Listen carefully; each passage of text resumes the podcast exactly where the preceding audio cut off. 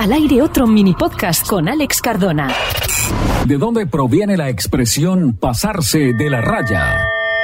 Proviene de los comienzos del boxeo, cuando las peleas no se realizaban dentro de un cuadrilátero como las que conocemos hoy. Sus márgenes eran mucho más prosaicos, ya que los púgiles medían sus fuerzas limitados por dos modalidades de líneas. La primera consistía en marcar una raya con tiza en el suelo, de modo que los combatientes quedaran a uno y otro lado. Debían mantener un pie adelantado al borde de la marca sin poder moverlo y mucho menos traspasarlo, así que la pelea transcurría casi estáticamente. El fin del combate se decidía cuando uno de los contendientes traspasaba la raya. La segunda modalidad obligaba a los boxeadores a pelearse dentro de un círculo, ring en inglés, pintado con tiza o conformado por los propios espectadores. En la actualidad, aún existen estos rings circulares en las peleas clandestinas, pero están delimitados por los coches de los espectadores desde donde, con el fin de escapar rápidamente en caso de redada, ven la pelea.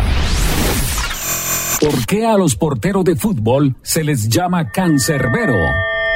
En el mundo del fútbol se ha elegido esta palabra cancerbero para designar a aquel jugador que guarda lo más preciado del campo, la portería. La palabra proviene de la mitología griega. A las puertas de Hades, el infierno, vivía una fiera monstruosa. Se llamaba Kerberos en Grecia y Cerbero en Roma y tenía tres cabezas y una cola formada con una serpiente. El lomo se cubría con infinidad de cabezas de serpiente. Esta horrible criatura era hija de Tifón y de Equidna, y se decía que su mordedura era terrible. Cerbero acariciaba con su cabeza a quienes entraban a los infiernos, pero luego no les dejaba salir y siempre al acecho devoraba a quienes pretendían franquear las puertas del Hades. También ahuyentaba a los vivos que querían adentrarse en el mundo de las tinieblas. Es implacable, aunque algunos han conseguido evitar sus mordeduras como Orfeo, que le durmió con su lira cuando fue a rescatar a su esposa Eurídice.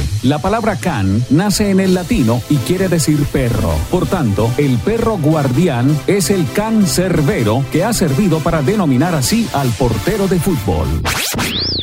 Al aire otro mini podcast con Alex Cardona.